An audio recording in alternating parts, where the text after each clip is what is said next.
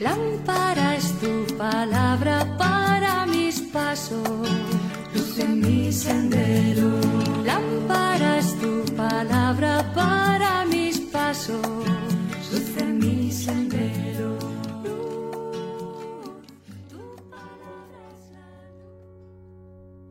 Del Evangelio según San Lucas capítulo 6 versículos del 2 y el 19. Por entonces subió Jesús a la montaña a orar y pasó la noche orando a Dios. Cuando se hizo de día, llamó a sus discípulos, escogió a doce de ellos y los nombró apóstoles. Simón, al que puso de nombre Pedro, y Andrés su hermano, Santiago, Juan, Felipe, Bartolomé, Mateo, Tomás, Santiago Alfeo, Simón apodado el Celotes, Judas el de Santiago y Judas Iscariote, que fue el traidor. Bajó Jesús del monte con los doce y se paró en un llano con un grupo grande de discípulos y de pueblo, procedente de toda Judea, de Jerusalén y de la costa de Tiro y de Sidón. Venían a oírlo y a que los curara de sus enfermedades. Los atormentados por espíritus inmundos quedaban curados, y la gente trataba de tocarlo, porque salía de él una fuerza que los curaba a todos. Palabra del Señor. Gloria a ti, Señor Jesús.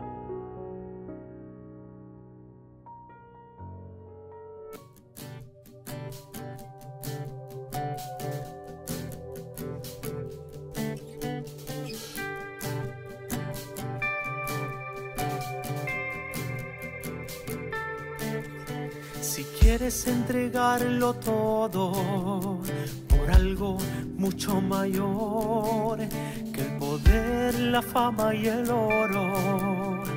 Hazlo por el amor que te da que te da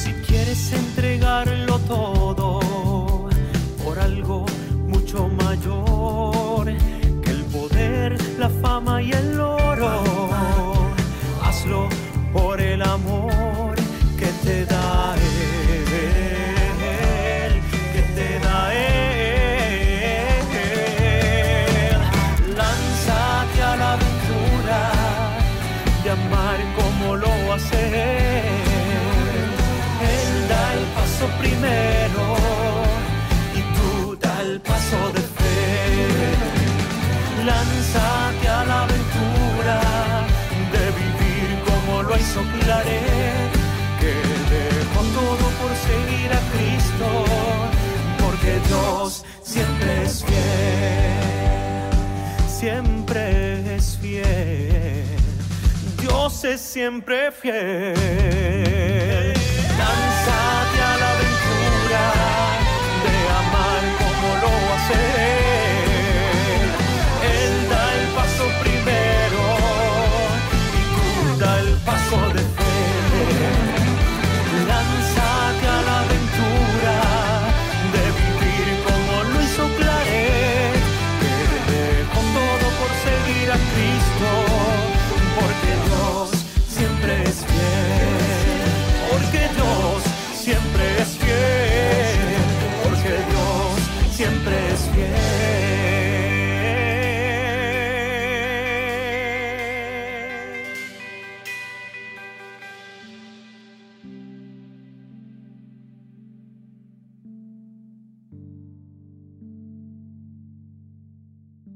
Antes de elegir a los doce apóstoles, Jesús hizo una larga vigilia de oración.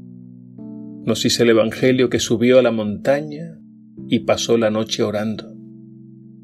Siempre que Jesús va a tomar una decisión importante, se retira a orar largamente. Esta es una primera enseñanza.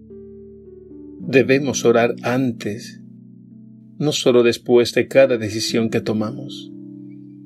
Debemos subir a la montaña, que es lo mismo que elevar nuestro espíritu, para que el Señor nos dé luz y fuerza.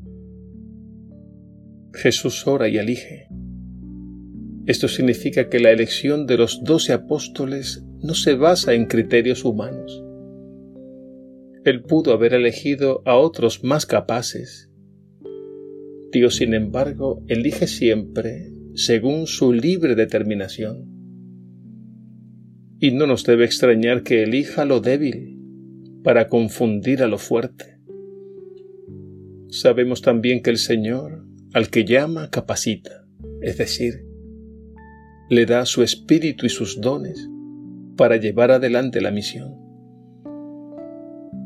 Lo que debemos hacer es acoger esa llamada y ponernos en camino, dejando que Él nos dirija en todo momento. El Evangelio de hoy nos presenta la lista de los doce apóstoles. En ella observamos en primer lugar un grupo de hombres muy variados, hombres de distintos orígenes, distintas mentalidades y distintos oficios. Unos eran pescadores, como Pedro y Andrés. Había uno que había sido recaudador de impuestos. Este era Mateo. Otro, como Bartolomé, era maestro. Y había otro que era de un grupo revolucionario. Este era Judas Iscariote.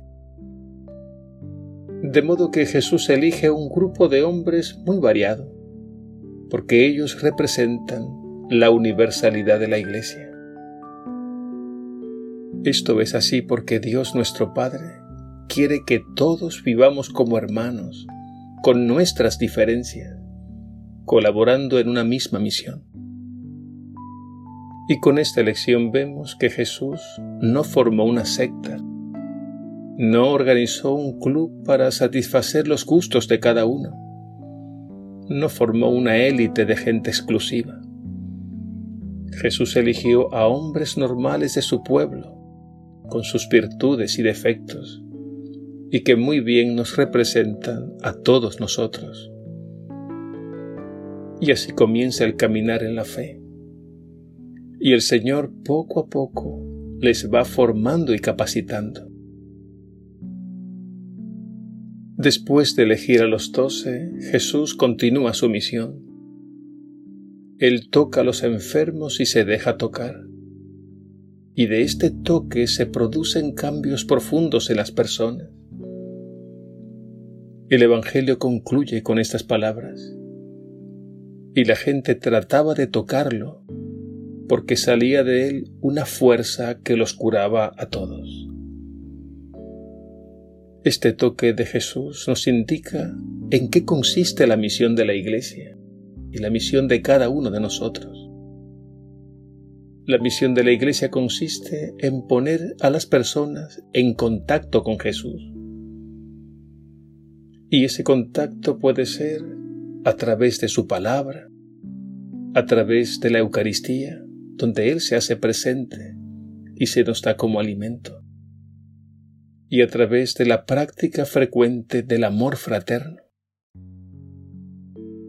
Lo importante es poner a las personas en contacto con Jesús.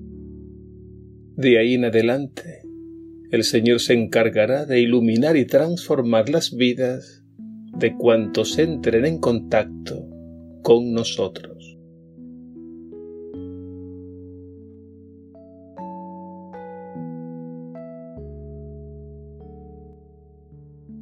Señor Jesús, tú nos llamas a tu seguimiento y nos quieres en comunidad.